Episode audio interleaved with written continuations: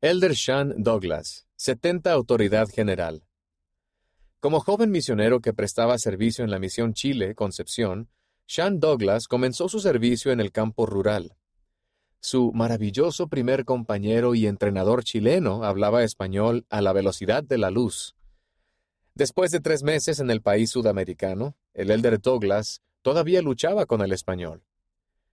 El desánimo y la nostalgia lo sumieron en una profunda incertidumbre que lo llevó a ponerse de rodillas. No estoy haciendo ningún bien, oró.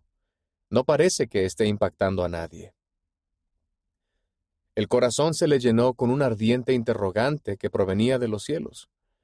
¿Estás aquí por mí o estás aquí por ti? En ese momento decidió juntamente con Dios de olvidarse de sí mismo y seguir intentándolo. Esa misma noche soñé en español, dijo. Al día siguiente todo fue más fácil. Podía hablar un poco mejor y podía entender un poco más, dijo. La misión inició mi testimonio del poder de la oración y de que cuando vamos y hacemos lo que el Señor manda, Él siempre nos proporciona la manera. Esa filosofía ha guiado el resto de su vida.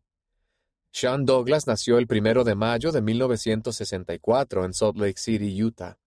Sus padres son Bárbara y Leo Douglas.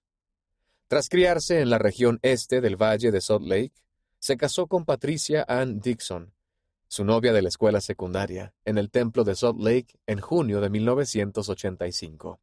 Tienen cuatro hijos.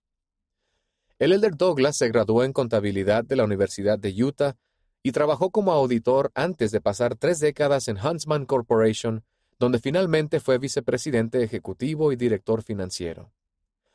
Su fe y confianza en el Señor, cimentadas durante su juventud y misión, lo guiaron durante los traslados profesionales a Inglaterra, donde sirvió como joven obispo, y a Houston, Texas, Estados Unidos.